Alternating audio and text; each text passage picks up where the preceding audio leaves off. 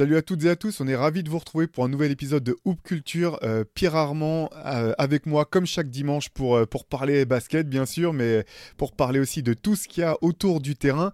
cette semaine, bah, comme, comme vous en avez l'habitude désormais, on essaie de trouver chaque semaine des, thématiques qui sont un peu transversales, qui nous permettent de, de parler du basket mais d'une autre manière. Et cette semaine, on a eu envie de se poser la question, la question éternelle de tout fan de sport, de tout fan en fait, quel qu'il soit, c'est et si? Et si s'était passé telle chose, et si s'était passé telle, euh, telle autre chose, ceci, cela. Euh, les éternels what qui, euh, qui animent, j'en suis sûr, vos soirées comme les nôtres à refaire le monde et refaire la vie en essayant d'influer de, là-dessus. Pierre Armand, bah déjà, comment ça va toi cette semaine? Bah ça va, si vous avez des soirées comme les nôtres, vous faites des what c'est que vous passez des belles soirées. Parce que c'est les, les, soirées où on passe notre temps à essayer de discuter sur ce qui aurait pu se passer c'est ce qui s'appelle Refaire le monde. C'est les meilleures soirées du monde.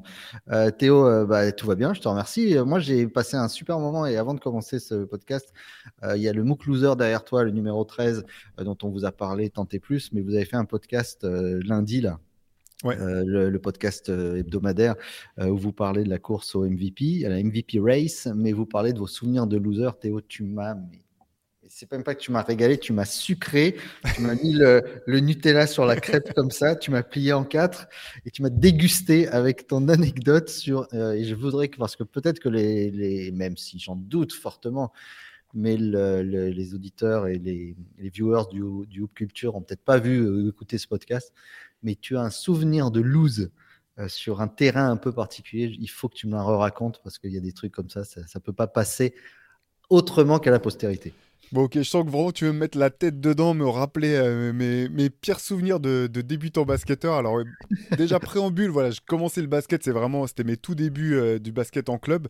Et donc, on joue, euh, on se retrouve à jouer avec mon équipe dans un, un, gymnase dont le terrain est décentré par rapport à la salle. Ce que je veux dire par là, c'est qu'au lieu que le terrain soit en plein milieu de la salle, il est collé quasiment à un mur d'un côté et de l'autre côté, il y a un énorme vide en fait. Et donc, il y a une espèce de bonne séquence défensive. L'un de mes coéquipiers vole le ballon je sais pas quoi. Moi, je pars comme une bille en tête, telle une flèche, tu vois, parce que j'étais, je savais pas quoi, enfin, j'étais pas très bon encore avec le ballon, mais bon, je pouvais courir. Je cours tout droit devant, je me retourne pour voir la balle qui arrive, je reçois la balle, réception de balle parfaite, j'enchaîne dans le geste du double pas comme un champion, tu sais, même sans poser de dribble et tout, et au moment où je fais face au cercle, je me rends compte que bah, le cercle est derrière moi. Je suis sorti du terrain et donc je suis en train de tenter un double pas derrière la planche. grand, grand moment de solitude. Oh, putain, et, qu'est-ce que tu fais? Tu essayes de te retourner pour faire la Bird qui shoot par-dessus le, le, tu fais... Ah non, trop tard, elle a pris par mon élan, et je suis parti, j'ai lâché la balle, je suis revenu un peu penaud en défense. Bon, heureusement. Et les gens ont rigolé ou pas? c'est ça le truc. Je me suis fait charrier après. là, c'était sur le moment du match et tout. Les gens sont un peu, un peu chauds, un peu, un peu dégoûtés. Mais bon, de, mémoire, c'est un match qu'on avait pris. Encore une fois, c'était voilà, c'était un de mes débuts, mais ça, c'était, ah, c'était un de mes débuts. Mais je me ce moment-là, je me rappellerai toute ma vie, je pense. Ah, c'est un beau souvenir de lose. Il, y a, il, y a, ceux de, de Chai et d'Antoine dans le podcast qui sont, qui sont pas piqués des verres, comme on dit c'est vraiment très très bon. ça m'a régalé. Ça m'a fait. Toi, tu fais le malin parce que tu as, connu que des game winners dans ta vie, c'est ça aussi. On peut pas tous être comme euh, des Pierre Armand Samama, la perfection euh, jordanesque en permanence. T'es une ordure de première parce que. Toi, tu veux. Alors, attends. T'es une ordure parce que euh, ou, as, ou tu connais cette histoire, mais ça m'étonnerait parce qu'on en a jamais parlé, ou alors tu vas regretter de l'avoir sorti. Le karma va se retourner parce que je vais te raconter une histoire de game winner on ne peut plus triste qui doit être mon plus grand souvenir de lose de ma vie. Je, on est dans un match. Moi, j'ai commencé le basket un peu tard, car passionné. Pareil. Mais en me disant, bon, moi, je suis pas très grand, c'est trop tard, c'est mort et tout. Et puis un jour, j'habite dans une petite ville du Var, et le Var est une vraie terre de basket. Euh, contrairement aux Bouches-du-Rhône où c'est une catastrophe. Le Var, il y a vraiment, euh, ça, ça joue. Et du coup, euh, je, je, je, vais m'inscrire, enfin, je vais, je vais voir et tout. Et en fait, l'entraîneur me dit Bon, ben voilà, euh, tu t'inscris, c'est cool. Et euh, premier entraînement, alors j'avais un panier chez moi euh, dans la cour des parents, je shootais, j'étais plutôt à droit. Donc ça, c'était vraiment, j'étais vraiment BJ Armstrong, tu vois, c'était mon héros, mais incapable de poser trois dribbles, enfin, la trouille. Et l'entraîneur me dit, le premier entraînement, bon, bah dimanche. J'ai fait à dimanche quoi? Bah, il y a match. Et en fait, l'équipe de là où j'étais, était l'équipe réserve de l'équipe 1. Mais mon pote, l'équipe 1, elle joue en N3. D'accord. Donc, la réserve, elle, elle joue, tu vois. Ça, Ouais. ça- ça- ça joue bien. C'est des gars qui dunk. C'est euh, bon. euh, Je me retrouve milieu de tout ça. Bon, moi, je fais un an comme ça. Je joue, je joue jamais quoi. Je, je joue trois minutes. euh, Je fais trois conneries. Je sors. Et deux, deux trois ans plus tard, on commence à. L'équipe est vraiment bien. On joue en départ, tu vois. C'est pas un gros niveau, mais euh, bon, elle est, là- la réserve elle est là. Et on, part jouer un match et il y a égalité. On a le meilleur joueur de l'équipe qui doit en être à 32, 33 points. Moi, je suis sur le terrain dans les dernières secondes parce qu'on part à 7 et qu'il y en a deux qui sont full, qui sont full out, tu vois. Donc, je suis sur le terrain à la fin. Mais super hypé parce que deux minutes avant, genre loose ball, tu vois. Le fameux gars, il rentre tout seul, il se prend, euh, il perd la balle. Moi, je la récupère sur l'aile, euh, un peu paniqué. Je shoot, j'égalise, tu vois. Mais vraiment, euh, Wow oui, oui, oui, non, non, mais moment de gloire. Et dernière possession, on est, il y a égalité. Le gars donc part, va pour shooter, prise à trois, genre 2, 3 d'un coup. Moi, je suis ouvert à trois points. Je suis là, comme ça. Le mec me regarde, fait comme ça, retourne... retourne la tête de l'autre côté. Et prise à 3, presque 4, prend une brique terrible. J'étais, mais tout seul, j'avais le, temps de m'allumer une clope, euh, boire un café, enfin écouter tout le dernier album de Rum One, tu vois. J'aurais été, mais trop bien. Bref, je, je, je... Et, donc, le, je me dis, on- donc prolongation, on perd le match derrière. Je me dis, il va se faire engueuler. Pas du tout. Genre, euh, ouais, mais tu peux rien pour la dernière. Non, tu, tu fais le bon choix pour la dernière possession. Tu fais le bon choix de, de balancer Tu une fais le bon choix. J'étais tout seul, moi. Donc, c'était mon moment de lose, c'est-à-dire que le mec a dit Bon, c'est pas grave, les gars, les prolongations, ça sert à rien. De toute façon, l'autre derrière, il va balancer une- un monstras euh, d'un autre temps. C'est mon plus gros what. Et j'aurais pu mettre ce shoot, j'en suis sûr. Comme John Starks, euh, match 6, quand il sait que ça a touché le doigt d'Olajuwon, mais Ah que. bah ouais. Donc voilà. Donc, tu vois, mon game winner fictif, ça m'arrive encore d'y penser comme toi à tes lancers francs ratés. Ah, mais ça, on y repense toujours. Mais d'ailleurs, eh ouais, allez écouter le podcast qu'on a enregistré avec Shai et Antoine c'est parce que très, les, très les drôle. moments de loose de Shai et Antoine va- valent le détour aussi. Ah, c'est vraiment très très très drôle. Euh, bah, on va rentrer dans le vif du sujet, euh, Théo, Ouais. tout de suite avec nos avec nos. Alors on le dit tout de suite à nos, à nos viewers, auditeurs, si vous, que vous soyez sur le- la page YouTube euh, Rivers Basket Session ou que vous nous écoutiez sur les plateformes de streaming, on n'est pas au courant de ce qu'on va se demander. Donc euh, on va prendre un événement comme ça. Théo, c'est pas ce que je vais lui demander, moi de même. Donc, on va se, se en surprise comme il faut. Euh, bah, je vais démarrer, Théo. Tiens, je vais, euh, je Ouais. vais, je vais rentrer dans le vif du sujet. Euh, je pars en 2007. On est en game 4 de demi-conférence, de demi-finale de conférence entre les Suns et les Spurs. Les Suns mènent 2-1. Euh, il reste quelques secondes à jouer. Euh, les, les, euh, les Suns mènent 2-3 points. Steve Nash remonte la balle. Il reste 18 secondes, je crois. Et Robert Torrey fait faute, mais mon pote, il fait pas une faute. C'est cheap shop Rob, c'est ça, c'est c'est même plus le truc. Il balance un coup d'épaule monstrueux à Steve Nash, qui se, bah, qui- monstrueux, qui à LeBron l'aurait fait un petit peu dé- décoller, mais Steve Nash l'envoie dans, le, dans les panneaux publicitaires. Euh, Steve Nash se relève, a envie d'aller en découdre, Rajabel aussi. Le problème, c'est que sur le banc des Suns, il y a Stoudemire et Boris Dio qui mettent le pied sur le terrain et qui sont chauds pour y aller aussi. Euh, les Suns gagnent le match 2-2. On retourne à, Phoenix parce qu'on était à, à San Antonio. Euh, le problème, c'est que la NBA applique strictement le, le, le règlement. Euh, Stoud et Bobo et Babak sont, euh, sont suspendus. Les, euh, les Spurs donc prennent le match difficilement en plus à San Antonio et reviennent et gagnent prennent le match à Phoenix, et reviennent chez eux et gagnent le Game 7. Donc, donc voilà, donc Kata pour, enfin non, on gagne en six matchs, pardon. Donc euh, voilà, euh, drôle de, de, de situation, drôle de scénario. Et la question qu'on se pose, qu'est-ce qui se passe si, euh, le- alors le match est gagné puisqu'ils gagnent le match quand même, mais qu'est-ce qui se passe si les deux mettent pas le pied sur le terrain?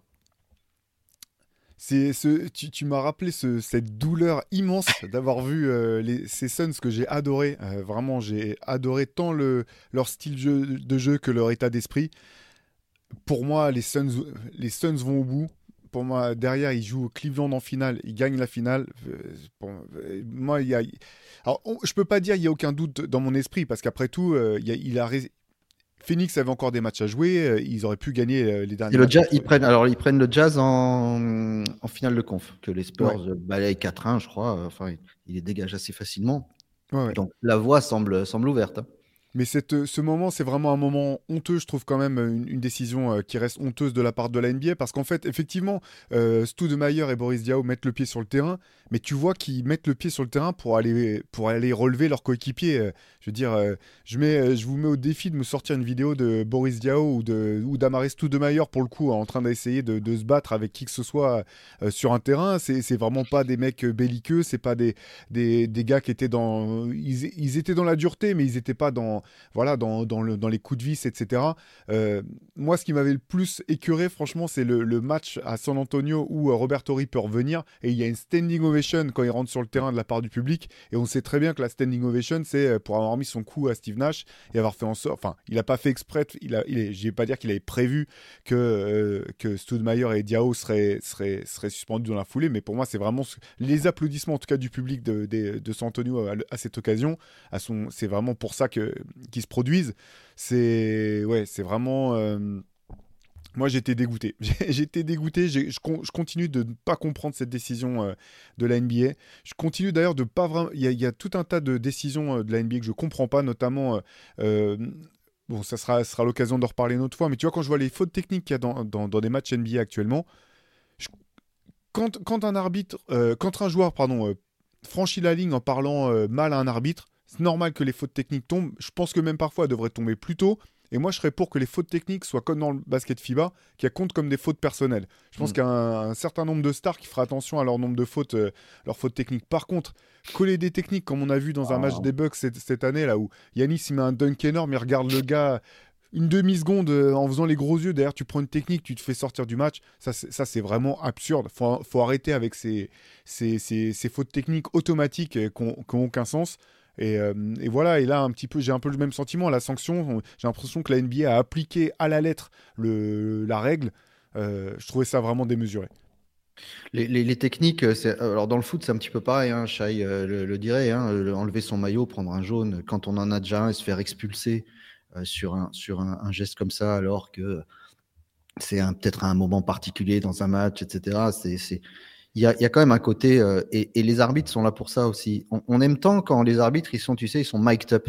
Ils ont leur mm. micro dessus et qu'on entend ce qu'ils disent. Et on se rend compte du côté, euh, du, côté éducatif qu'ils ont, même encore avec des joueurs pros, de devoir leur parler, de devoir leur expliquer, euh, de, alors pas leur expliquer les règles, même si on en parlera tout à l'heure, il y en a qui les connaissent pas vraiment, mais on, le, cette manière de, de faire de la psychologie et faire grandir euh, la ligue dans aux États-Unis dans ce parce que c'est leur manière d'être ce côté dominateur toujours euh, dans le montrer ses muscles dans la rage dans, dans, le fait de faire du trash talking et tout. La ligue elle s'est construite là-dessus dans les années 90 c'est trop facile aujourd'hui de faire grandir ces gamins avec ces highlights là avec ces choses là et en plus enfin de les faire grandir avec euh, Scottie Pippen qui dunk sur sur Ewing ou Iverson qui passe au-dessus de Tyron Lue comme ça et de leur dire aujourd'hui, bah non, bah non, c'est pas ça. Mais si, c'est ça. Les gamins, ils, jouent comme ça. C'est pas donner des mauvais exemples aux gamins. De, Bon, alors, c'est pas, on n'est pas sur de la bagarre, mais je trouve ça. Je suis d'accord avec toi. Je trouve ça débile. Par contre, moi, la question que je me pose, Théo, et peut-être tu pourrais m'y répondre, c'est est-ce que tu penses que cet attentat il est commandité? C'est-à-dire, est-ce qu'on peut imaginer que Pop ait dit à, à, à, Robert Torrey, on tente le coup, fait une grosse, vraiment une sale faute balance-le et au meilleur des cas, ils sortent du terrain et on les fait dégager parce que parce qu'on parce qu'on est mal quoi, parce qu'on on est dominé. Est-ce que c'est possible pour toi? Moi, honnêtement, j'ai vraiment beaucoup de mal à y croire, euh, connaissant à la fois euh, bah, Popovic et Robert Torri. Hein. Euh, j'ai du mal à, voilà, à croire à, ce scénario-là. J'ai l'impression que c'était un petit peu une faute de mauvais perdant en fait de la part de, de Robert que n'importe qui aurait pu, aurait pu le prendre Là, c'est Nash qui monte la balle, mais qu'il aurait pu mettre le même, euh, ils appellent ça hip check, là, quand, quand tu décales toute la hanche et il a décalé aussi euh, l'épaule et le coude. Je, je pense pas que c'était un truc prémédité. Par contre, euh, voilà, je pense que c'est un peu fou de te dire que le, la personne responsable de, de ce début d'échauffourée est à peine plus sanctionnée que deux mecs qui se lèvent du banc pour, pour aller voir leur coéquipier et qui n'ont pas du tout pris part à l'action Parce qu'ils ils ont même pas le temps. En fait, ils sont vite ramenés sur le banc. En plus, ils ont même pas le temps de rentrer en interaction avec des joueurs adverses des Spurs ou tu vois, de venir se pousser un peu. Mm. Bon, on est, on est dans l'époque 2007, comme tu l'as dit. On est vraiment dans le post euh, euh, Malice at de Palace où euh, la NBA a eu tellement peur des, des, des débordements qu'ils ont serré la vis. Mais là, c'était c'était serré trop fort.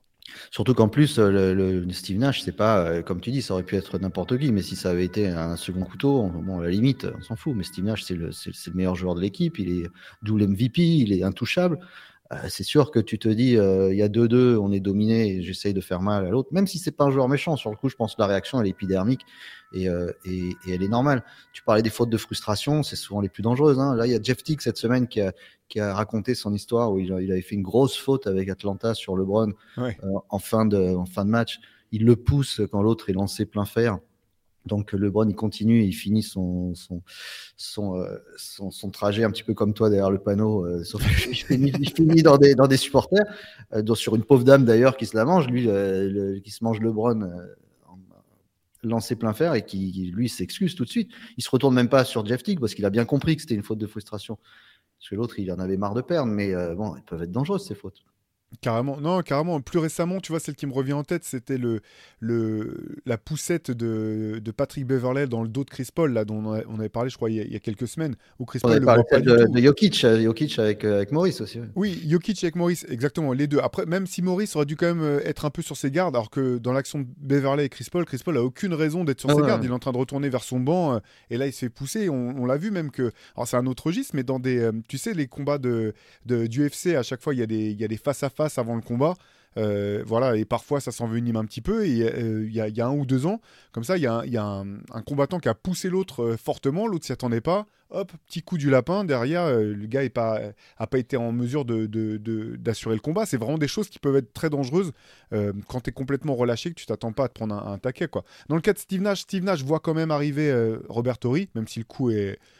Moi, ce qui m'a le plus fait peur, c'est pas tant le contact avec Horry, c'est comme tu l'as dit, après il va le dingue un petit peu dans les panneaux publicitaires Ah ouais. vers la table de marque. Là, c'est vraiment un coup où tu peux, tu peux te casser le poignet en mettant ta main. Enfin, tu, tu peux vraiment te blesser, euh, te blesser très sérieusement. Et euh, voilà, encore une fois, pour revenir sur le, coup- sur le cas, enfin sur ta- la question que tu me poses, moi je pense que vraiment la fenêtre de tir de, de Phoenix, euh, elle en prend un énorme coup à ce moment-là, Ouais, même si encore une fois, il restait des matchs à jouer. Phoenix aurait pu aussi aller chercher ces matchs-là. Mais ouais, Ils ont quand même euh, été performants sur les années suivantes, mais c'est vrai Ouais. qu'après il y a le départ de D'Antoni. euh, voilà. Bon, c'était notre premier euh, petit what if qui est, euh, qui est douloureux pour beaucoup de fans des Suns. Allez, moi je vais te ramener euh, en 1989, j- soir de la draft. J'en ai plusieurs sur la draft. C'est toujours, on sait que c'est facile hein, de refaire les drafts euh, dans un sens ou dans l'autre, etc. Euh, les Chicago Bulls, une équipe euh, que tu affectionnes et dont tu portes le sweat, ont, ont donc le sixième pick, donc un très haut choix de draft. Hein, c'est pas si souvent que les, que, les, que les Bulls ont pu drafter aussi haut à cette époque. Ils sélectionnent le futur Hall of Famer Stacy King, qui sera plutôt Hall of Famer en tant que commentateur télé pour la, la chaîne des Bulls que sur un terrain. Il est monstrueux. Et Il fait ils, 700 ils- kilos. ils ont, ils ont deux pics. Donc, ils ont le 6 avec lequel ils prennent Stacy King. Ils ont le, le pic numéro 18 avec lequel ils prennent BJ Armstrong. Entre les deux, il y a deux joueurs qui ont été pris. Je pense qu'aurait été plutôt pas mal quand même, hein, sous un maillot des boules. Je vais te les donner et tu vas me donner ton avis. En 14 est drafté Tim Hardaway, en provenance de Chicago. Et en 17, Sean Kemp. Est-ce que tu... Alors, what if, what if euh, les Chicago Bulls avaient choisi ouais. l'un de ces deux joueurs plutôt que Stacy King avec le sixième pick Euh, Est-ce que tu as un avis là-dessus? C'est toujours pareil. Dans, the- dans, c'est alors, je, vais te dire, à mon avis, Tim Hardaway, ça, aurait été un fit incroyable. Ça, il n'y a, rien à dire là-dessus. euh, parce que c'est euh, un petit peu. euh, ça aurait pu être une, une- bonne arme pour déjà bien emmerder Asia Thomas. Pas un grand défenseur, mais un vrai playmaker et un, un- un des premiers, enfin, pas vraiment le premier, mais un des vrais meneurs-scoreurs. Donc, déjà. Donc, euh, Asia Thomas, il aurait été bien plus emmerdé à devoir défendre sur un scoreur que euh, sur euh, Armstrong, évidemment, qui était un role player, un, un shooter. Euh, ensuite, la venue de Sean Kemp, je suis beaucoup plus. je m'étais déjà posé la question, beaucoup plus dubitatif, parce que c'est quand même des, des caractères très particuliers. Et je pense que dans une équipe où tu as un mal alpha, comme c'était le cas, euh, je suis pas certain qu'un type comme Sean Kemp, euh, un petit peu impatient, un petit peu foufou, même si je reste persuadé que ça a été un, super coéquipier, mais parce qu'il a été drôlement bien drivé par Gary Payton et par Nate McMillan, dont il a beaucoup parlé en disant qu'il avait beaucoup aidé aussi. Mais euh, je sais pas, c'est vrai que ça aurait rendu la chose encore plus spectaculaire, mais euh, je suis pas sûr euh, de deux gros scoreurs comme ça. Tu vois, un mec comme Pippen, lui, il était euh, limite content d'être là. Il l'a dit, hein, le premier match pro qu'il a vu, Scottie Pippen en vrai, c'est un match qu'il a joué lui-même. C'est euh, donc. Euh, c'est beau ça. Ouais. C'est, tu te rends compte, c'est incroyable. Le premier match qu'il a vu en vrai, il était sur le terrain. Donc le, je pense que Biban était beaucoup plus euh, facile à rentrer en plus dans un système qui était, même si le triangle donnait de la liberté, il était assez rigide quand même hein, dans la manière d'être, appliqué.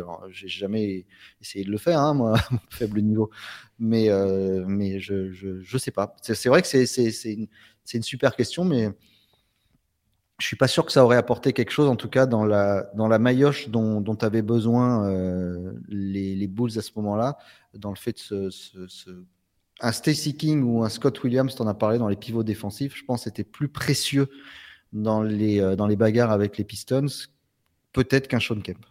Non, c'est moi, alors, comme, comme toi, je pense que Tim Hardaway aurait été le fit parfait, d'autant que les Bulls ont réussi euh, à gagner tous leurs titres sans avoir de vrais purs meneurs. Euh, voilà, à un moment c'était Ron Harper, parfois c'était euh, il y a eu il y a eu Paxson, il y a eu il y a eu BJ Armstrong. Alors juste je te dis juste une, parce que j'en je, je, profite, il y a eu une phrase très très très juste qui a été dite cette semaine par par les copains de la First Team, par par Thomas et, et Erwan.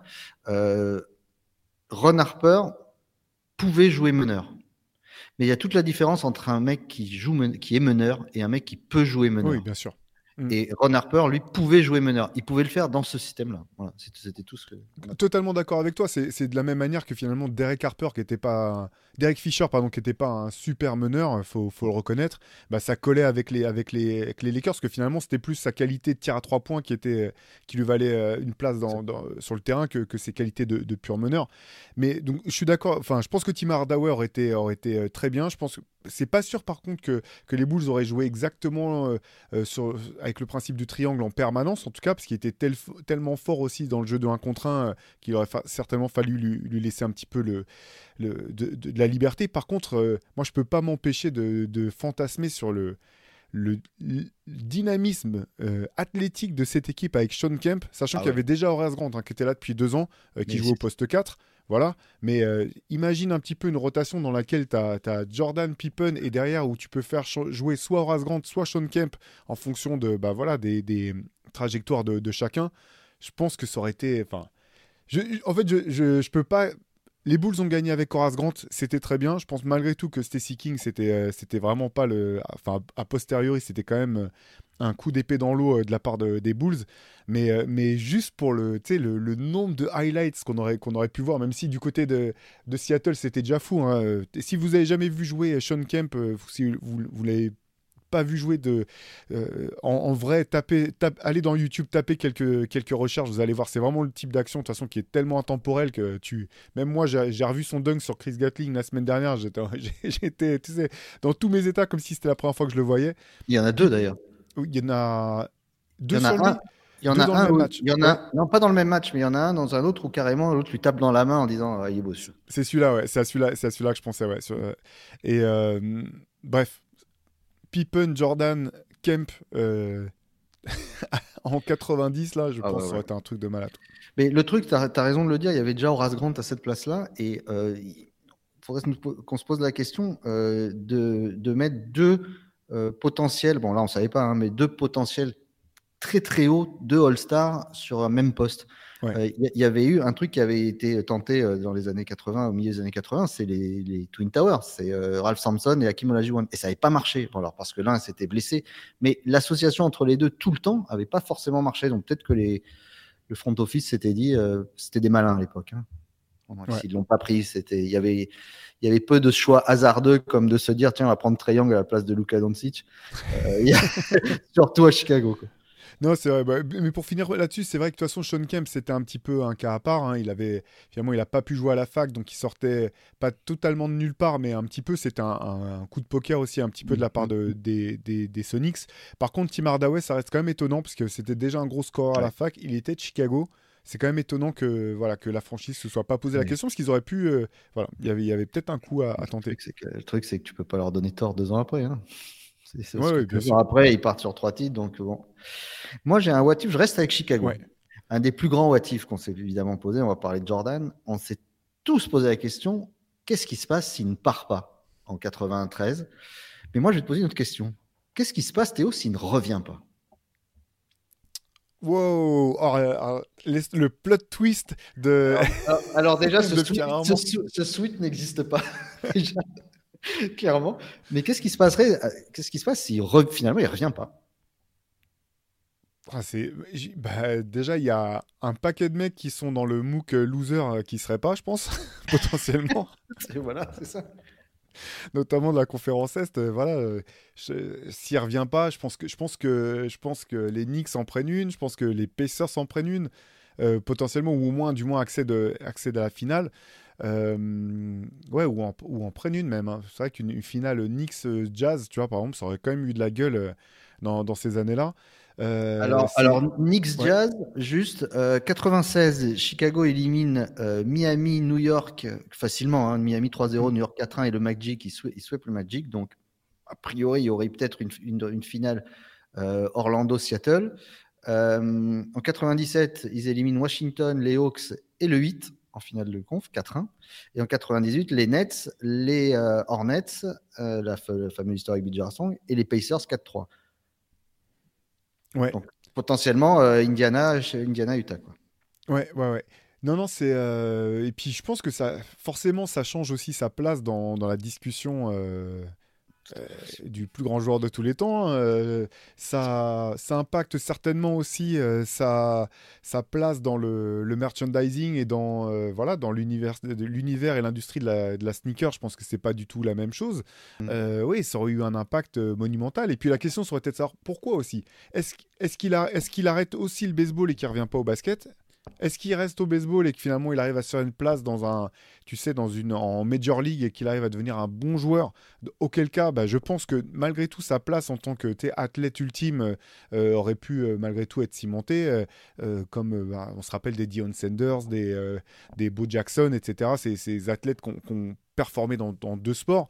Mais ça change effectivement énormément de choses parce que tu peux te dire que c'est peut-être pas lui non plus qui devient l'icône pour tous les joueurs qui suivent derrière. Tu vois, est-ce que est-ce qu'un Kobe Bryant s'inspire autant forcément uniquement de Jordan ou est-ce qu'il se trouve d'autres références Euh, Enfin, c'est oui là pour le coup c'est c'est le multiverse là que tu que tu proposes. C'est c'est ça. euh, c'est une chose complètement différente quoi. Non, mais c'est-à-dire, qu'aujourd'hui, des... on serait, on serait peut-être à la même place et on se disait, euh, mais qu'est-ce qu'il. T'imagines s'il serait revenu, quoi? Qu'est-ce Ouais. qui serait passé s'il serait revenu? Euh, Moi, je pense que les Pacers en auraient pris une parce que le Jazz n'aurait pas tenu sur la force de frappe euh, athlétique des Pacers en 98. C'est trop fort. Euh, les, les Davis, euh, euh, Rick Smith, etc. euh, Greg Gostertag ou euh, Antoine Carr, ils tiennent pas à Rick Smith, c'est pas possible. Ils, avaient déjà un peu du mal avec Luc Longley, hein, imagine. Euh, le, et euh, je suis pas sûr que le Magic en prenne une contre contre euh, Seattle parce qu'il y avait pas mal de pas mal de, de vétérans euh, du côté de Seattle à l'époque, les Sam Perkins, les Nate McMillan, etc., qui auraient pu, euh, les RC Hawkins, qui auraient pu, je pense, faire la diff sur euh, sur les Nick Anderson qui étaient encore tout tout cassés de l'année d'avant. Euh, en 97, c'est un peu un point d'interrogation, mais c'est vrai que tu as raison de dire, euh, bah c'est, il n'y a pas, il y a pas de, il y a pas de phénomène Air Jordan euh, au niveau sneakers, euh, parce que en 94-95, bah, les Jordan 9 et 10, elles se vendent pas, hein, ils les portent pas, donc elles se vendent pas. Ouais. Euh, donc qu'est-ce que ça aurait donné après? Et puis oui, ça aurait relancé. Peut-être qu'on sera encore avec, euh, avec Magic tout en haut euh, dans le classement du GOAT. Peut-être que bah, là, on se dirait bah, LeBron a passé, a passé le cap. C'est vrai qu'il y a, il y a mille questions à se poser, mais on se pose vraiment la question de s'il si, ne revient pas. Quoi. Heureusement qu'il est revenu en tout cas pour, no- Ouais. pour notre plaisir à nous, pour notre kiff. Heureusement qu'il est revenu. ouais. Ça aurait peut-être. Et, et, et, et, je, et très honnêtement, je pense que ça aurait éteint la flamme de beaucoup d'amateurs de basket qui ont grandi avec lui et qui se disent après, euh, bah, chaque année, il y a un nouveau champion, il se passionne moins pour une équipe. Je pense qu'il y a beaucoup de gens qui auraient peut-être qui auraient peut-être lâché. Hein. C'est vrai que l'annonce de son retour, enfin, c'était un. Peut-être pas de Rivers même. Rivers aurait peut-être pas existé. Mais c'est possible. Écoute, c'est possible. Hein. non, mais c'est tout à fait possible. En tout cas, euh, ah, c'est un. Tu, tu m'as bien eu avec celui-ci. Franchement, franchement, je l'avais pas du tout vu venir. Des trucs beaucoup plus classiques, moi, de mon côté. Vas-y, vas-y. Allez, j'en ai un autre. Je vais rester quand même sur une histoire de draft. Euh, à nouveau, un what if où finalement, bon. Euh, l'histoire telle qu'elle s'est écrite euh, est déjà très belle. Draft 82 cette fois-ci. Les Lakers sélectionnent en premier choix James Worthy, mhm. joueur incroyable, Hall of Famer, voilà, le MVP des finales même. Donc c'est un excellent choix de la part des Lakers, on peut pas revenir là-dessus. Mais ils auraient pu prendre, et ils ont hésité à prendre, Dominic Wilkins, qui est finalement choisi en numéro 3 par Utah avant d'être tradé d'être envoyé contre une machine à coudre et un, four à micro-ondes du côté des, Hawks. Et euh, bah là, c'est pareil un petit peu. Tu sais, c'est peut-être pas tant sur le résultat, parce que voilà, James Worthy était le, fit parfait pour cette équipe des Lakers qui a, eu, qui, a remporté les titres qu'on connaît. Mais imaginez Dominic Wilkins dans le Showtime de, Los Angeles, c'est quand même un, truc de dingue pour moi. Qu'est-ce que qu'est-ce que penses euh, alors c'est certain. Euh, le... Alors il faut, il faut savoir que j'imagine que les gens pensent souvent à, à, James Worthy comme euh, le finisseur ultime parce que c'est lui qu'on voyait à la fin de, de, des contre-attaques du Showtime de, de, LA à ce moment-là. Mais Byron Scott, c'était un délire hein, comme dunker hein, également. On a oublié, mais il mettait des patates pas possibles. Bon, c'est vrai que imaginez, ça aurait été Lob City avant, avant l'heure. Maintenant, j'aurais été limite déçu pour, euh, pour Doe Wilkins, qui n'aurait pas été euh, un franchise player à aucun moment, euh, du coup, certainement dans cette, à, ce moment-là. qu'on aurait peut-être vu uniquement comme un dunker et, et, et, ça nous aurait privé franchement de passe d'armes avec Larry Bird, bah, légendaire, parce qu'il y a des matchs à voir, des bagarres entre les Celtics et les Hawks à ce moment-là, parce que les Hawks sont loin d'être mauvais. Hein. Alors certes, euh, ils, ont, ils ont filé un micro-ondes qui marchait pas d'ailleurs. On a su le truc. le micro-ondes ne marchait pas et ils avaient perdu la garantie. Euh, mais surtout, euh, bon, bah, en effet, c'est difficile parce que le, seul truc, c'est que Wilkins, la seule chose qu'on peut regretter, c'est qu'il n'ait pas eu de bague. Mais des joueurs comme ça, est-ce qu'on a envie qu'ils aient des bagues dans des, dans des équipes où c'est pas la leur?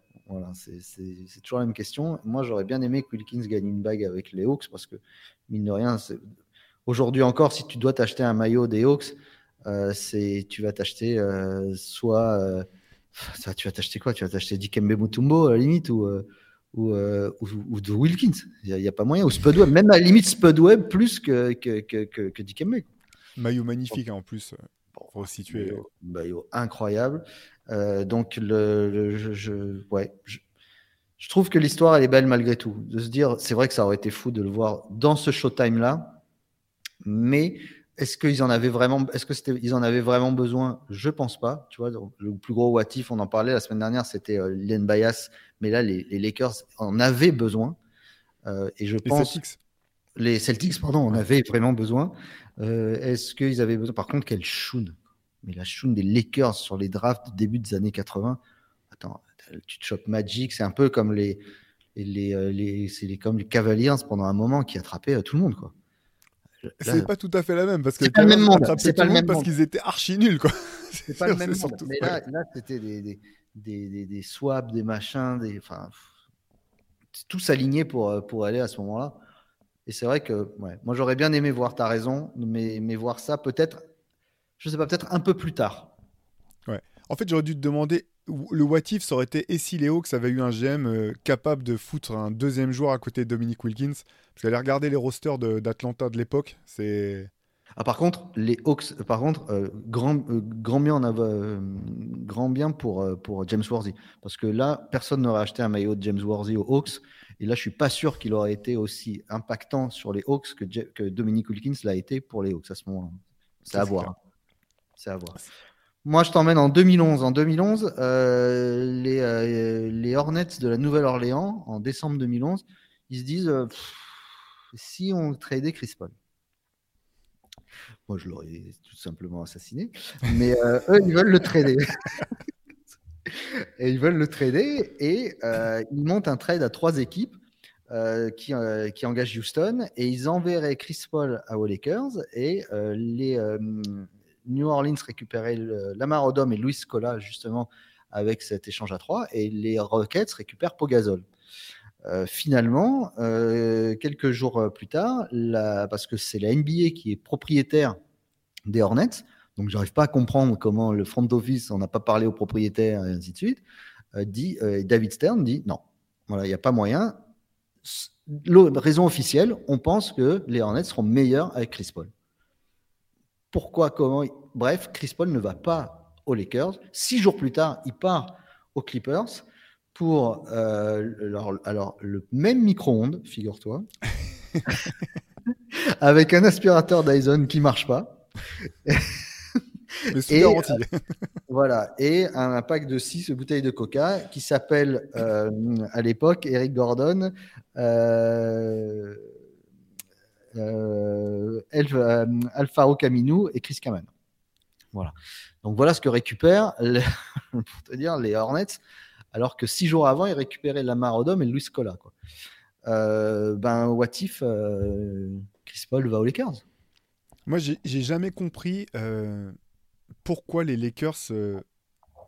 Enfin, j'ai jamais cru à, une association Chris Paul, Kobe Bryant. Vraiment, j'ai jamais vu comment ça pouvait fonctionner.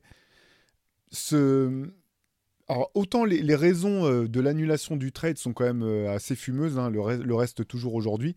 Après, voilà, tu, dis, Chris Kaman avait quand même été All-Star avec, euh, avec les Clippers, Eric Gordon était un bon jeune joueur. C'était. Bon, la contrepartie était pas, était pas folle, mais c'était quand même relativement correct, je trouve. Mais par contre, Chris Paul aux Lakers, le, fantasme, je le comprends pas. Je le comprends pas du tout, à tel point que tu sais, quand finalement les Lakers ont fait venir euh, Dwight Howard et, Steve Nash en 2012, donc euh, l'année d'après en gros, il y a un moment ça fonctionnait pas. Et ce qui était assez fou, c'était de se dire que il y a un moment où c'est Kobe qui jouait meneur et c'était Steve Nash qui se mettait dans le corner à, jouer le rôle de finisseur. Donc pour moi, il jouait complètement à l'envers. Alors certes, Kobe a enchaîné des matchs à plus de 10 passes. Euh, voilà, s'il fallait le prouver, encore une fois, je pense pas que c'était la peine de le prouver, mais ça, ça pouvait être un playmaker s'il le voulait. Mais c'était quand même de jouer à l'envers, de mon point de vue, pour que la balle reste entre les mains de Kobe.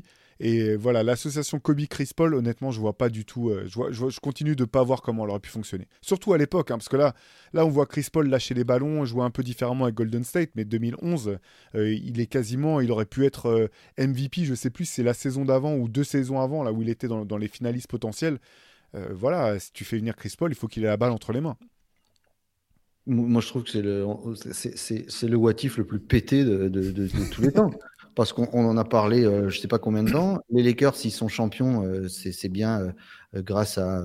c'était bien une équipe complémentaire avec Pogazol et Lamar Odom. Alors, certes, ok, tu, tu, tu, tu fais péter tout ça parce que bah, 2011, ils se sont fait sweeper par Dallas et qu'ils sont une équipe vieillissante, que Lamar Odom commence à avoir ses emmerdes et qu'il est moins performant, etc. Mais comment tu peux dégager Pogadol. Enfin, c'est, ça ne marchera jamais. il te reste qui? Andrew Bynum qui est, enfin, qui est déjà en roue libre et qui est certainement la tête euh, dans les étoiles. Et, euh, enfin, c'est, moi, franchement, euh, les gens qui ont dit ouais, la NBA elle a peur que ce soit que ce soit trop fort une super team. Je suis d'accord avec toi. Je vois pas en quoi Chris Paul, Andrew Bynum et, Kobe Bryant en 2011, en 2011, hmm. c'est une super team. À aucun moment. Enfin, surtout en se disant c'est ça qui va contrer euh, les, tarés de Miami. Mais attends, mais ça, ça, courait tellement vite. Mais les gens, enfin, tu parlais des highlights à l'heure de Sean Kemp et regardez les highlights des deux premières saisons de Miami, mais la vitesse à laquelle ça part quand ils partent en contre-attaque. Chris Bosch, il n'a pas passé milieu de terrain. Hein. Les deux autres, ils sont déjà là. Il y a cette fameuse photo où L'autre, il a même pas euh, dunké, l'autre, il est déjà comme ça euh, pour, mettre la... Mais pour te dire, c'est, je ne peux pas croire une seconde que ces Lakers-là auraient gratouillé la cheville de Miami. Je, alors, certes, on peut se dire, what if, ça aurait peut-être fait parce que cette année-là, c'est vrai, à, à l'Ouest, c'est un peu faiblard. Mais même, je trouve qu'OKC était bien meilleur, parce que ça, ça, voulait dire les playoffs 2012 étaient bien meilleurs que ces Lakers-là. Bien meilleurs. Ouais. je partage, je suis à 100% d'accord avec toi. J'avais pas compris, tu vois, quand le trade devait se faire, je me disais, mais comme ça n'a pas marché. Quand ça a été annulé, je me suis dit, bah, de toute façon, ça aurait pas marché. Bah, c'est, ouais.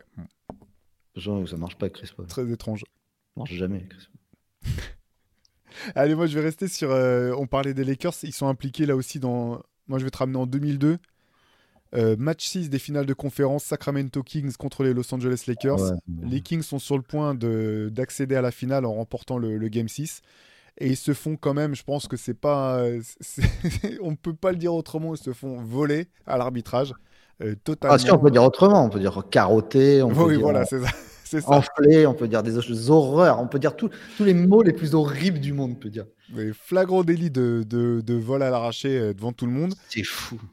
Derrière, il reste un match 7 quand même. Encore une fois, hein, comme dans le cas des, Suns, euh, les Kings auraient aussi pu aller gagner le, match 7, mais c'est pas le cas. Résultat, les, Lakers qui, euh, qui, accèdent une nouvelle fois à la finale. Euh, les Kings, bah, c'était finalement leur dernier grand. Enfin, c'est comme pour les Suns tout à l'heure, c'était leur fenêtre, elle, elle, était là. What if s'ils se font pas, si c'est un autre trio arbitral et qu'ils ne se font pas voler comme ça, les Kings? Alors déjà, la première question, est-ce que tu t'es déjà fait voler toi dans un match? Est-ce que tu as déjà eu cette, ce sentiment, cette cert... enfin c'est même pas un sentiment, c'est cette certitude de t'être fait carotter dans un match? Est-ce que ça t'est arrivé? Oui, oui. Oui, moi aussi. Ça Assez récemment d'ailleurs. Mais voilà. je t'écoute. Voilà. Est-ce que le match suivant où tu rejoues avec ce même arbitre, est-ce que tu n'as pas le sentiment que le match, tu l'as déjà perdu avant de jouer parce que tu es tellement énervé? Le moindre coup de sifflet, le moindre marché sifflé, le moindre. Bon, il ne siffle pas les marchés en mais le moindre truc sifflé, tu sors du match. Tout de suite, tu sors du match. Moi, je pense que tu disais, il y a un match 7 à jouer. Je pense que le match 7, il est perdu au match 6. Alors, sur le coup, c'est des années plus tard qu'ils ont dit euh, Ouais. c'est ça, c'est exactement ça. Peut-être. si, tu me demandes, on, peut pas, on en reparle. Mais le, le, le, je. Ils, jouent, bah, ils sont champions parce qu'ils jouent qui après? Ils jouent les Nets? Nets. Ouais, bon, ils sont champions, il n'y a rien à dire. Je ne dis pas qu'ils créent une dynastie, ce que je ne pense pas. Par contre, je pense qu'ils euh, ils, ils, font exploser les Lakers dès cette année-là. Ça, j'en suis persuadé, parce que c'est ce qu'il aura fallu finalement pour que ces Lakers-là fassent un triplé. Je, je... C'est ça, hein, ils font le triplé cette année-là. Hein. Ouais. Je ne sais même pas pourquoi. Mais, mais, je sais même pas pourquoi la Ligue aurait eu besoin que ces Lakers-là fasse un triplé. Je ne sais pas pourquoi, ce qu'il aura pris. Les Kings auraient été un beau champion, populaire, populaire, parce que les gens adoraient. Euh, Jeu magnifique. adoraient ces, joueurs-là. Chris Weber, ça vendait des maillots. Euh, euh, toi, tu avais ton, chouchou Bobby Jackson hein, qui était Absolument. là. ton grand chouchou. Donc, c'était une équipe qui était belle à voir jouer, qui était sympa. Bon, c'est sûr que c'était un peu les Nuggets de l'époque et que bah, LS, ça faisait plus rêver, voir. Si... Et puis il y avait déjà le, drama, il est, chaque euh, Kobe, il était latent l'année d'avant, mais là il était déclaré, on le connaissait. Hein. Nous, en France, on le connaissait pas parce qu'on n'avait pas forcément accès à ces infos, mais ils le connaissaient. Donc je ne sais pas pourquoi, mais je pense que les, Kings auraient été champions. Je pense pas qu'ils auraient posé leurs mains sur la ligue pendant un certain temps, puisque l'année d'après, euh, les Kings, les, c'est les Spurs qui les auraient tapés quoi qu'il arrive. Les Spurs étaient trop forts. Euh, mais je pense qu'ils auraient été champions. Un beau, putain, putain, beau champion. Oh, ouais. ils, auraient, vraiment mérité d'avoir leur nom dans, dans ce foutu euh, catalogue et pas, euh, et pas dans le MOOC qui est derrière toi. Quoi. bah ouais, c'est ça, parce qu'en termes d'héritage, c'est ça. C'est-à-dire que tu dis que les Lakers resteraient potentiellement que sur deux titres de suite, pas trois, donc ce qui les classe quand même dans un une toute autre catégorie d'équipe malgré tout. Euh, il y, a, le côté, effectivement, comme tu dis, les Kings, Chris Webber et compagnie qu'on considérait qu'ils portent toujours cette étiquette de, loser, euh, ça aurait changé des choses. Et ce qui est intéressant, je trouve, c'est de voir, quand tu regardes que... Regarde, si tu prends l'arbre généalogique à l'inverse, tu te dis, bon, bah, les Warriors euh, se sont inspirés des Suns, de, les Suns de Nash et compagnie. Et les Suns de Nash et compagnie se sont inspirés de ce que les Kings avaient fait avec, euh, avec euh, Adelman à, leur tête. Et tu as cette question peut-être de se dire, mais peut-être que ça aurait fait euh, office d'accélérateur de particules et que l'accent aurait été mis encore plus tôt sur l'importance d'avoir des playmakers à plusieurs postes et pas simplement euh, au poste de meneur, euh, d'avoir des shooters. Euh, je pense à Stojakovic. Quand je parle de playmaker, je parle bah, bien sûr Chris Weber, Vlade Divac, je veux dire, qui étaient des animateurs de jeu incroyables. Donc il y a aussi cette question-là de dans quelle mesure ça aurait pas encore accéléré cette, course en avant, puisqu'on sait que finalement, ce qui se passe en NBA, c'est souvent dit que c'est une, ligue de copycat, où euh, bah, voilà, le champion, euh, tout le monde se dit, bon, bah, pour gagner, il faut que je fasse comme le champion actuel, euh, il faut que je copie ce qui est en train de marcher. Et je pense qu'il y a un moment où on s'est dit, bah non, ça marche pas en fait. Les...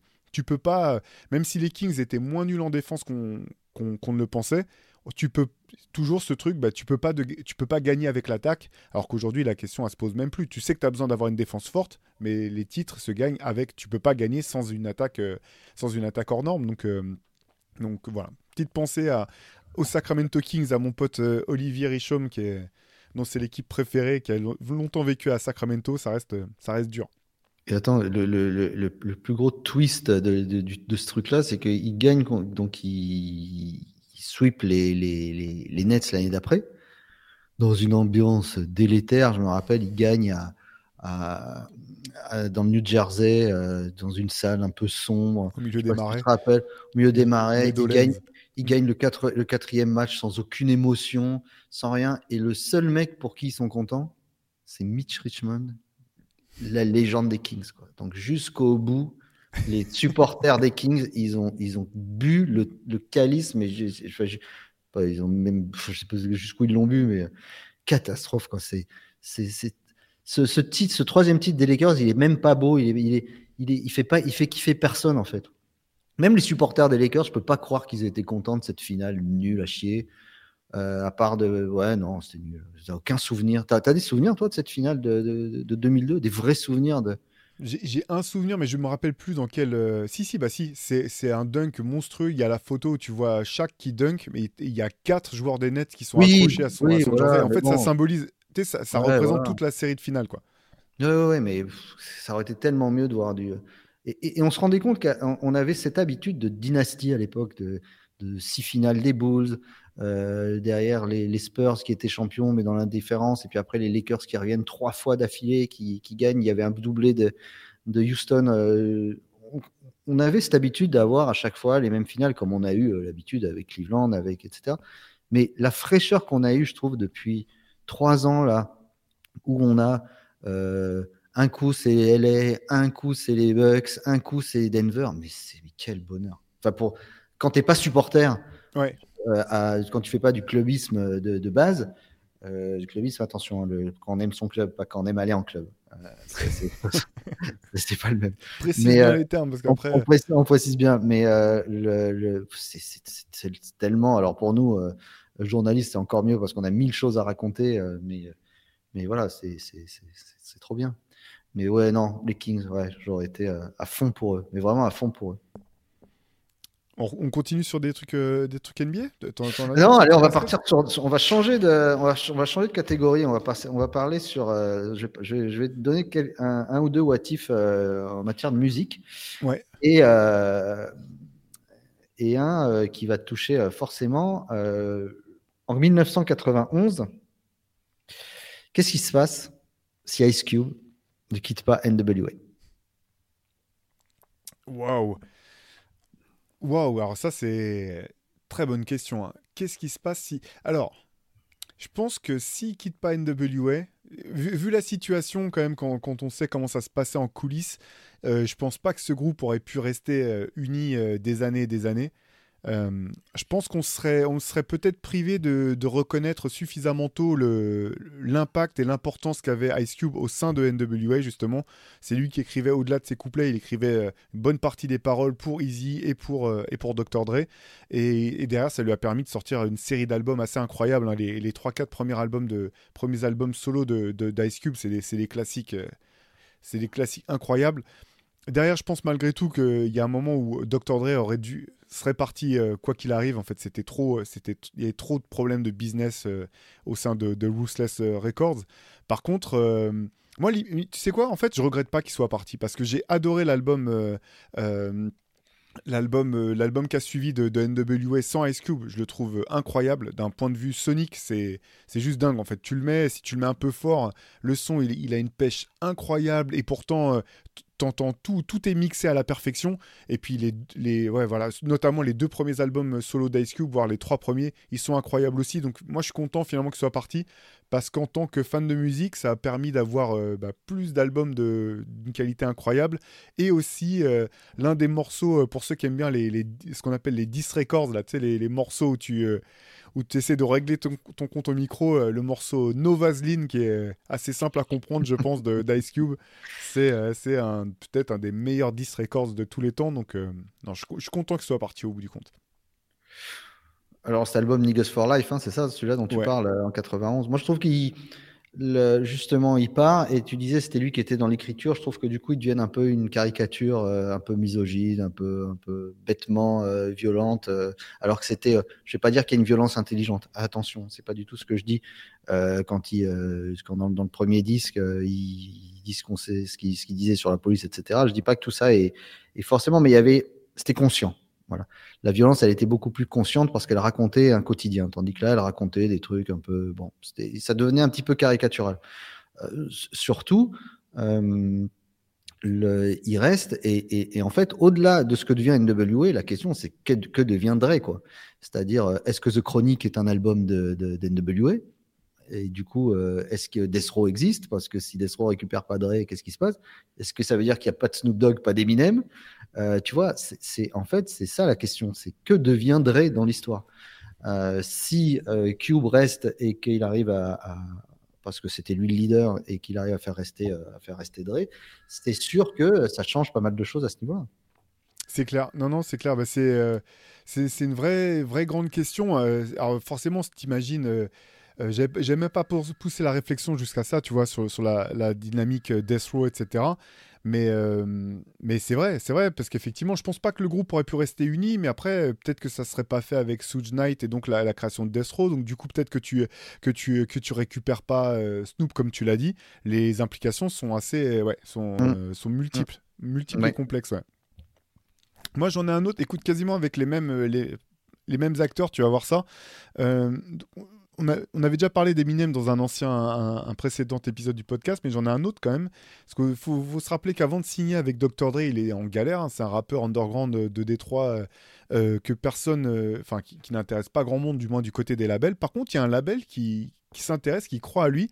C'est le label qui s'appelle Dog Down, donc le label qui a sorti des groupes comme Black Moon, enfin, oui, Black Moon, Smith Wesson, Elta Skelta, OGC, toute cette clique de New York, moi, que j'ai adoré qui veut le signer, mais simplement c'est un label indépendant qui est sous l'égide d'un plus gros label distributeur qui s'appelle Priority et qui veut pas mettre l'argent pour signer, pour signer Eminem.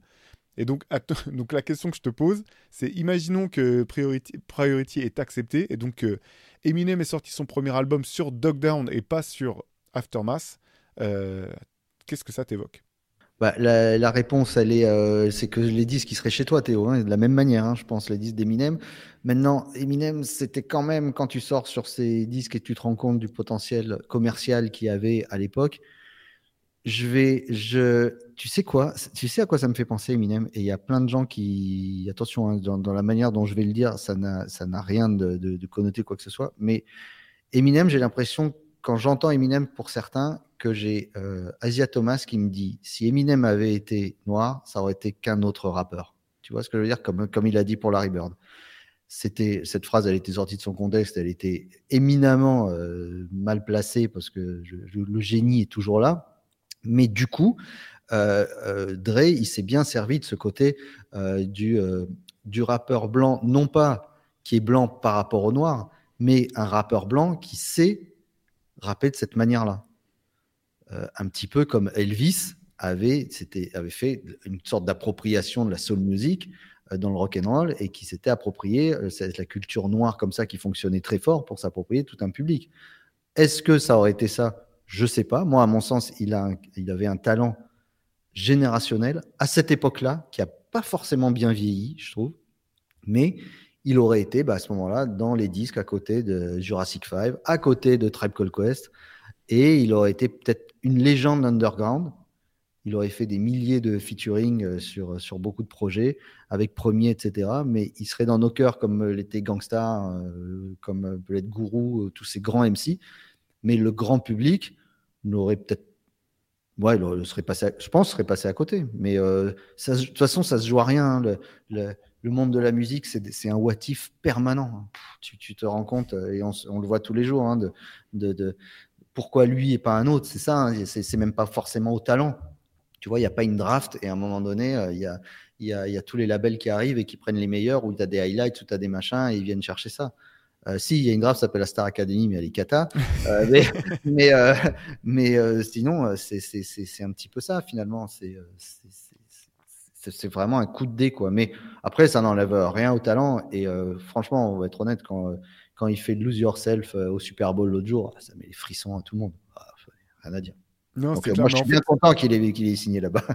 Oui, bah, c'est ça. C'est qu'en fait, ce qui est marrant, c'est qu'il aurait jamais eu effectivement la même carrière euh, que. Euh, alors peut-être que ça aurait marché, mais on sait que ça aurait jamais pu être le même, la, même résonance en fait, parce que comme tu l'as très bien dit aussi, ce qui, ce qui, a très bien fonctionné pour Eminem, c'était cette espèce d'association euh, improbable entre Dr Dre justement et un rappeur blanc de Détroit. Et ce côté moi je viens de je, viens de Compton et puis toi tu viens de, des, parcs de, de comment on dit de, trailer park là, je sais pas comment comment on le dire en français toi espèce de d'habitation de mobilhome voilà de mobilhome euh, de, de, blanc fauché de la banlieue de Détroit. C'est ça qui a, fonctionné à merveille c'est clair. Ah oui, oui, et puis euh, surtout on n'aurait pas eu Eight Mile qui reste un, des super euh, des super films sur le hip hop qui était fait donc donc voilà Bon, bah, on a, on a vu pas mal de what if. J'en ai plein. J'en avais un dernier pour toi. Ah, vas-y, vas-y, parce que moi, j'en ai, j'en ai encore plein, mais ça prouve qu'on on pourra faire une autre émission là-dessus. Ah non, non vas-y, vas-y, pardon. J'ai cru que tu allais enchaîner sur, sur autre chose. Vas-y, si, Non, vas-y, j'écoute le tien. Alors, moi, j'en ai, j'en ai plein, mais je les garderai pour plus tard. Spécialement pour toi, hein, parce que, donc voilà. Et si Adidas avait signé Jordan comme il, le, comme il en rêvait à sa sortie de, de North Carolina? What if? Bah, what, if, euh, what if Nike se casse la gueule et n'existe pas Parce qu'il se relance grâce à ça, euh, puisque Nike est exclusivement à l'époque une marque de, performance, mais essentiellement euh, de, performance de running. Hein. le projet, tous les projets qui suivent qui ont été des cartons absolus. Alors Nike avait des cartons à l'époque, hein. ils avaient la Dunk, ils avaient l'Air Force One, mais qui n'a pas vraiment marché, qui a marché par la suite parce qu'il y a des gars qui avaient stocké des invendus à Baltimore et qui en ont fait un produit d'appel pour la génération hip-hop euh, un peu underground et du coup ça a fonctionné. Mais euh, a pas, je crois pas que je crois pas que Nike aurait aurait pu, euh, enfin aurait peut-être même pas enchaîné sur le projet Air Max parce qu'ils auraient peut-être pas eu l'argent pour le faire parce que Jordan leur a rapporté énormément d'argent. Mais Jordan, il, déjà, en 88, la question, c'est déjà what if Tinker Hatfield n'arrive pas parce qu'il voulait se barrer déjà. Hein. Il était prêt à se barrer. Mais s'il va chez, chez, chez, Adidas comme il le souhaitait, que lui aurait proposé Adidas euh, Est-ce qu'il aurait proposé un truc vraiment, euh, vraiment génial? Euh, Je pense que ça, la, chaussure, la chaussure, elle aurait marché. Oui et non, parce que je pense que le, génie en fait de Nike, c'est pas la, c'est pas la chaussure en elle-même, c'est la pub qu'ils en ont faite. Hmm. C'est cette fameuse pub et c'est le coup de la chaussure se fait, se fait se fait interdire, même si c'est pas celle-là qui est interdite à la base. Hein. C'est euh, un autre modèle qui s'appelle la Airship, euh, qui n'a pas le code couleur qu'il faut, et du coup, c'est ce modèle-là. Mais seulement, bah, Nike, c'était le génie de Nike, c'est son génie commercial. Au-delà de, du génie créatif, parce que la Jordan 1, c'est une dunk un peu, elle est même pas améliorée au niveau technologique, mais qui est montante. Je ne sais pas si vous portez des Air Jordan 1, sûrement. Euh, mais euh, c'est le premier qui me dit bah, c'est attends moi pour moi c'est des chaussons. Je, on, le, on, le, raye on, l'interdit de regarder le c'est pas possible. Les, les donc euh, c'est c'est un, coup de cul. Ils étaient pas prêts. Ils ont fait cette, cette chaussure là parce qu'il fallait en sortir une etc mais c'est voilà la vraie histoire c'est la pub. Est-ce qu'Adidas aurait été capable d'être subversif au point de dire tiens on va lui mettre des chaussures noires et rouges et la NBA aurait dit non et aurait dit euh, bon, euh, on s'en fout, c'est quoi, on y va, on va payer et puis on va faire une campagne de pub là-dessus. Je suis moins sûr parce que c'était une firme européenne, allemande, donc beaucoup plus dans les règles et euh, moins, moins avec des gars fumeurs de joint comme c'était c'était la bande de, la bande de l'Oregon. Donc je sais pas, mais aujourd'hui rétrospectivement, on se dit parce qu'Adidas ça fait moins rêver que ça nous aurait saoulé, mais je sais pas, il y a ce qu'il aurait fait.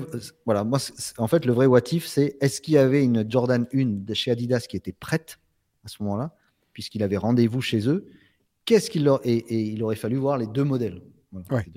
parce que aujourd'hui, il y en a qui font ça parfois. Ils prennent la Jordan 1 et ils enlèvent le swoosh et ils mettent les trois bandes. Bon, bah, c'est. Ça aurait pas été ça. Bah oui, bien sûr. Ça, aurait pu être ça aussi, la, chaussure avec trois bandes ou un swoosh, on s'en fout. Mais est-ce que ça aurait été la même manière? Après, le, vrai what if, Jordan aurait-il été aussi fort en Adidas qu'en Nike? Oui, bien sûr. Donc, il aurait fait vendre ses chaussures sans problème. Mais comment elles auraient été vendues de quelle manière Grâce à quel buzz? Est-ce que Spike Lee aurait fait des pubs avec Adidas euh, alors que euh, était lui foncièrement attaché à une firme certainement américaine à cette époque-là euh, qui commençait à signer beaucoup de, joueurs noirs américains? Bon, à voir. Mais c'est une bonne question. Ouais, ce serait peut-être simplement rester des, bah, des, très bons modèles de performance, mais c'est vrai qu'on a du mal à imaginer qu'elles auraient pu prendre une, une résonance culturelle et sociale euh, telle que ça a été le cas. Mais il y a très peu de modèles performance qui sont arrivés dans la rue après, comme, comme ça a été le cas avec les Jordan. Hein. Regarde la LeBron, elle, elle passe pas le cut du terrain. Hein. Mm. C'est très très rare, à part des modèles, la, South Beach ou des modèles que tu vois aux États-Unis, parce que les, les, les ils en portent, si tu veux. Les Afro-Américains surtout, hein, ils, portent, ils portent des LeBron. Mais par exemple, même la Kobe que tout le monde s'arrache, c'est juste pour le terrain. Personne ne porte. Tu vois des gens avec des Kobe dans la rue, tu n'en vois pas. Personne n'en porte. Personne n'en porte. Donc, euh, il n'y a, vraiment que lui qui a fait ça. Donc, c'est un peu comme l'histoire du GOAT, c'est-à-dire, euh, c'est biaisé. Euh, est-ce qu'on peut comparer quelque chose qui n'est pas comparable? Il fait six finales, il gagne six titres. Il n'y a que sa pompe qui va dans la rue. Pourquoi il n'y a que sa pompe qui va dans la rue? Est-ce qu'une Jordan 12, elle est forcément plus belle qu'une LeBron 8 Je suis pas sûr, mais ça, ça, a cliqué. C'est vraiment le karma ultime quoi, pour ce mec-là. C'est ça. bon, on va passer à nos, à nos rubriques habituelles. Allez, je te laisse euh, nous présenter ton coup de cœur, Théo, cette semaine. Alors j'en ai deux, j'en ai deux cette semaine. Allez, je vais commencer par, euh, par un magnifique livre euh, que j'ai reçu. C'est le livre de l'équipe de basket rétro qui sort une encyclopédie, je pense que le terme est pas trop fort, de euh, l'histoire du basketball aux Jeux Olympiques, avec une magnifique cover signée Petite KO, que vous connaissez bien. Euh, voilà, si vous avez déjà lu euh, Rivers ou même Basket Le Mag, elle, collabore de plus en plus, ou même les Chicago Bulls plus récemment. Et en gros, c'est vraiment une encyclopédie de Jeux olympiques par Jeux olympiques, de ce qui s'est ah passé dans l'histoire du basket. Donc c'est le livre est vraiment magnifique. c'est complet comme c'est comme c'est pas permis. Euh, il y a tout un tas d'informations, retour sur les matchs, les performances, les, les, joueurs, les joueuses, parce que bien entendu, euh, c'est les garçons et les filles. Bref, ah c'est un, travail énorme de l'équipe de, de basketretro.com que je vous invite à aller découvrir bah, sur leur site ou euh, sinon, je sais que c'est disponible directement chez eux, mais je pense que ça doit aussi être disponible, comment dire, en, librairie ou dans les réseaux.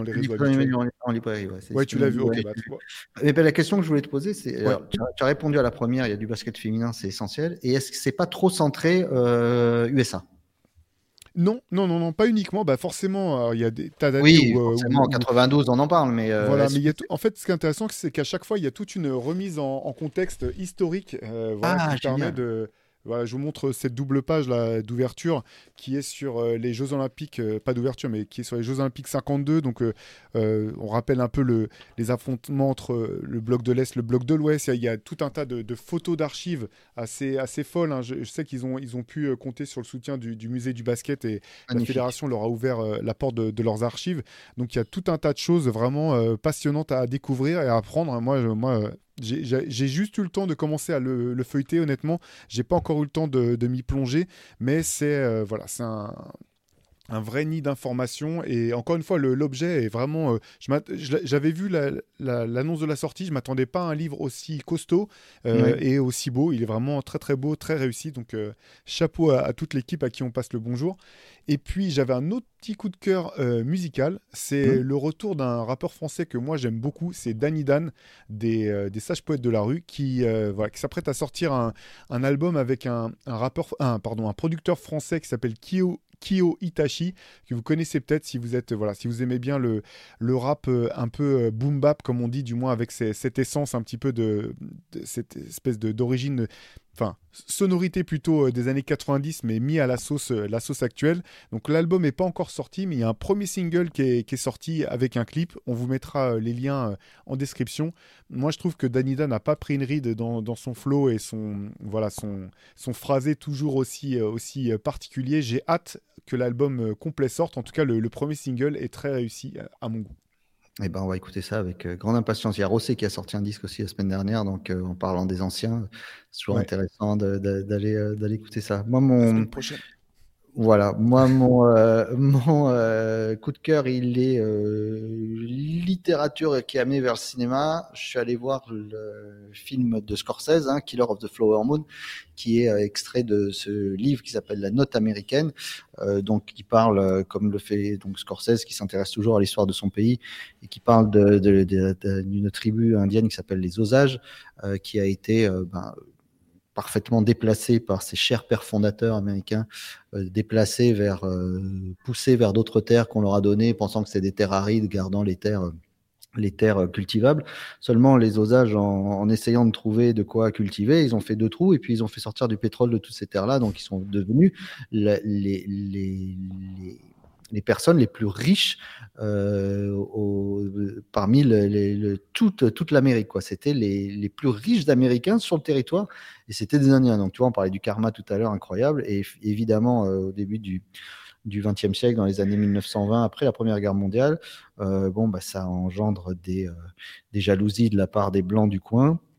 Euh, qui vont commencer à, à, intriguer, à faire euh, quelques petites manœuvres euh, pas très jolies pour récupérer cet argent, pour en arriver bah, à ce qu'ils savent faire le mieux les Américains, c'est-à-dire tuer ceux qu'ils n'aiment pas. Donc à cette époque-là, donc voilà, donc avec des meurtres en série. Donc c'est c'est mené le livre comme une une une, enquête de police avec plein de photos d'époque. Mmh. Donc là, je suis sur le livre ah de poche, mais voilà, il y a plein de photos euh, qui, euh, qui, recontextualise chaque personnage euh, sur, sur vraiment. alors là, on, vous voyez les deux personnages principaux qui sont joués dans le film par la superbe Lily Gladstone et, et Leonardo DiCaprio. Ça, ce sont les, vrais personnages qu'ils ont interprétés. Bon, ça montre que ce côté, alors Scorsese, il est sans concession hein, quand il veut montrer les, dégénérés euh, américains de cette époque-là, comme c'était le cas dans Gangs of New York déjà, où ils voyaient que la lie de l'humanité parfois était sur place. Euh, donc ça, ça montre. Euh, alors c'est très long, c'est-à-dire 3h26. C'est le seul défaut du film, c'est un peu long, mais c'est du grand, grand cinéma. Euh, et on apprend plein de choses euh, malgré tout. Et il y a des scènes mais hallucinantes. Il y, a une scène où les Indiens défilent, font une parade en ville avec, je sais pas pour quelle. C'est à Fairfax que ça se passe, que ça se passe. Et derrière eux, bah, tranquille, derrière les Indiens, les gars du Ku Klux qui sont là, à visage découvert, avec juste leur, leur chapeau posé. Enfin, c'est et on est il y a 100 ans pratiquement, pas plus.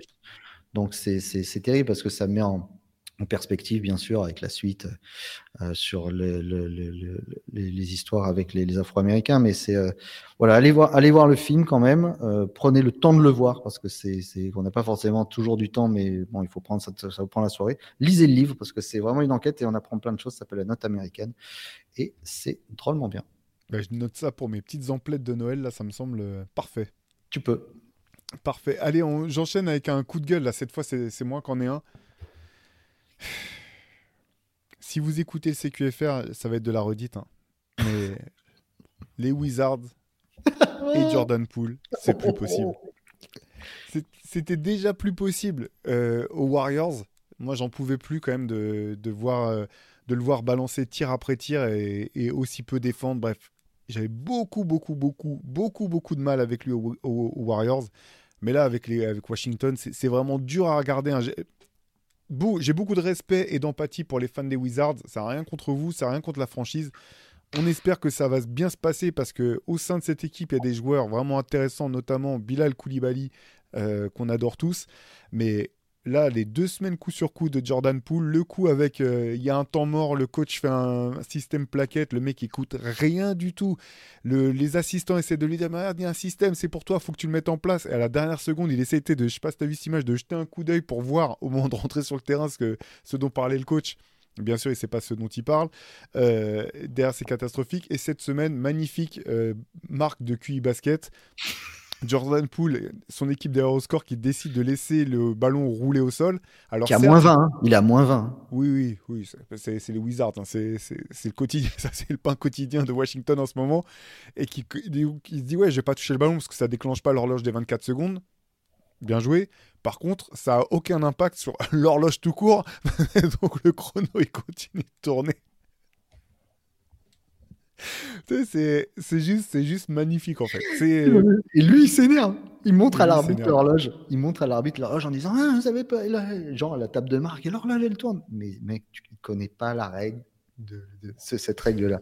C'est fou. Enfin, c'est c'est du, du, du, je sais pas si c'est de la bêtise, du je m'en fous, du jeu. J'ai explosé dans ma tête. C'est vrai qu'après, quand tu vois Bilal à côté de ça, il paraît qu'il s'entend très bien avec lui. Oui, oui, il doit être. Euh, de toute façon, oui, enfin, je comprends qu'il s'entende bien avec lui. Hein. Bilal, il rentre sur le terrain pour défendre, il embête personne, il, ah, il fait des bons choix avec la balle. Quand tu vois les, dingueries qu'il fait sur le terrain et pendant un match, mais j'ose même pas imaginer les dingueries qu'il doit raconter dans le vestiaire ou qu'il doit faire en soirée et tout.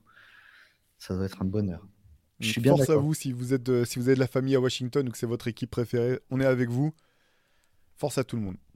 Moi, j'ai bien aimé euh, Pop euh, qui, euh, qui là, cette semaine, a, pris son micro en disant le, les, les, supporters sont priés d'arrêter de siffler, Cameron Leonard, s'il vous plaît. Les supporters sont priés d'arrêter de siffler. Il aurait dû le faire avec ce ton-là, tu sais, le, le même ton qu'au kermesse pour dire le propriétaire de la Audi immatriculé. Le petit Kylian est juste aux autotamponneuses. Kylian, attends. Le truc, c'est qu'il arrive, il prend le micro.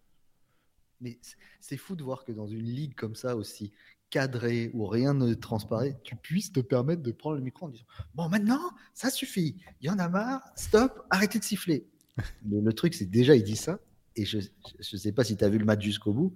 Plus le match avance, plus il le met, il le conchit, Kawhi Leonard. Ah donc ça n'a servi à rien. Il devait être super énervé, Pop. Mais c'est vrai que sur ce coup-là, c'est une des rares fois où tu le vois pas écouté par, euh, par, euh, par l'ensemble des gens qui sont, qui sont autour de lui. c'était, quand même super de le faire et bravo à lui d'avoir eu le... On sait combien il est attaché aux anciens des, Spurs et c'est, toujours génial de le voir, ce mec là-dessus. C'est clair. On passe à nos reliques. Pop sera un jour une relique, mais quelle est la tienne aujourd'hui?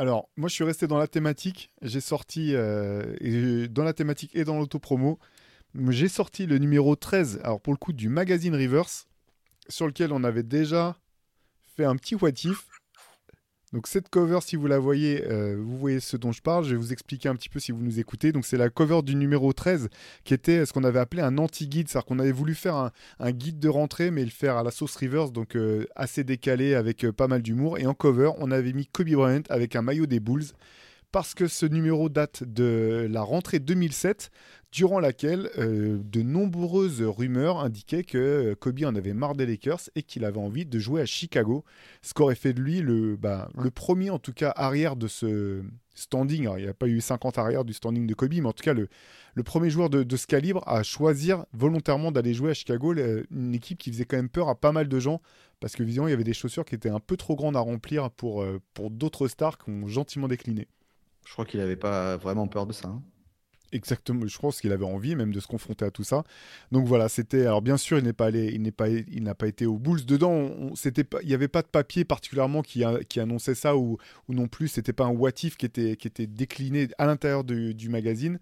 Mais moi, c'était une cover que j'avais beaucoup aimé avec un, montage de Guillaume Laroche, euh, le directeur de, directeur artistique de Rivers, qui m'avait bien plu à l'époque. Ce qui fait que Laurie Markkanen n'aurait jamais peut-être porté le numéro 24. Peut-être, oui. C'est ça le plus gros what euh, ils sont disponibles, ces, ces, anciens numéros encore?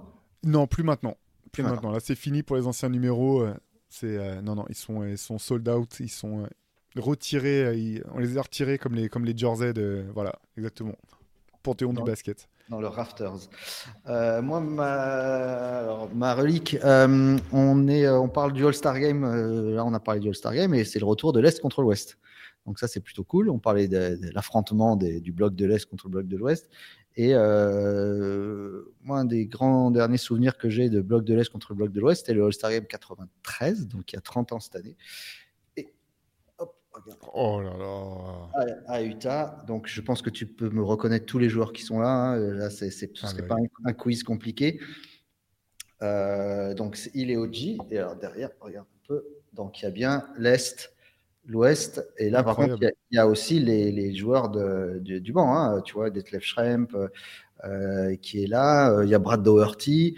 Euh, il y a Sean Elliott, Tim Hardaway, Mitch Richmond, on en parlait. Sean Kemp, Dan Marley à l'époque. Donc voilà. avec un terrain bien centré cette fois-ci. les voilà. non, mais c'était pour aider les gens parce que sinon, je sais que Terry Cummings serait parti au lay-up derrière, la planche. Donc voilà, le, voilà Marolik, un t-shirt de 1993 qui a 30 ans cette année. Et il vient, pour la petite anecdote, donne-nous le contexte. Il, vient d'où ce t-shirt? Il vient directement de, de là-bas? Comment tu l'avais chopé? Alors, euh, je sais pas si tu te rappelles Théo, toi qui es parisien, euh, il y avait un magasin qui était rue Nicolas Flamel à l'époque, euh, qui pas loin des Halles, qui, qui était un magasin de sport US immense, immense magasin. Il y avait un panier de basket au fond. absolument. Et, lui, bah, avait tous les trucs, l'Open McDonald's, etc. tous les t-shirts des titres qui étaient portés par les uns les autres, les casquettes des titres, les, les, t-shirts de ces All-Star Games, etc. Ils avaient tout ça en direct. Bah, c'est là que j'ai acheté ma première paire de Jordan et une paire de Avia. Euh, pour, euh, là, pour les connaisseurs, de, les, Avia de, Clyde Drexler, je les avais chopés là-bas à l'époque. C'était effectivement le seul magasin à, ma connaissance, et il devait y en avoir à d'autres endroits, mais vraiment spécialisé basket. Paire d'une souplesse et d'une légèreté absolue, si tu t'en rappelles bien. Euh, je pense que tu peux t'en servir dans une manifestation pour lancer contre des CRS si tu le désires. C'est à peu près ça. Ça devait être avec celle-là au pied d'ailleurs. Je suis allé faire mon lay-up derrière la planche, c'était à peu près la même, la même période. Donc, tu avais bien marqué tes deux pas, on avait bien dû les entendre. oui, ils sont toujours dans le ciment de la salle, tu sais, au sol. Il y a deux traces avec 3 euh, cm euh, d'impact au sol. C'est moi. C'est moi, c'est moi. Je l'ai vu. Bon, bah, on termine ce podcast comme ça. On vous remercie de nous suivre comme toujours. Euh, laissez-nous vos commentaires, likez la chaîne. Suivez-nous sur Instagram, euh, le compte Occulte et euh, bah, Théo. Nous, on se retrouve sur la chaîne YouTube Basket Session Reverse et sur les plateformes de streaming. C'est le dimanche à 11h. On est ravis de démarrer, enfin de terminer ce week-end avec vous, de, pendant que vous préparez votre poulet et vos frites pour la famille. et on vous souhaite une bonne semaine. Nous, on se retrouve la semaine prochaine. Ouais, absolument. Ciao à tous. Salut Pierre.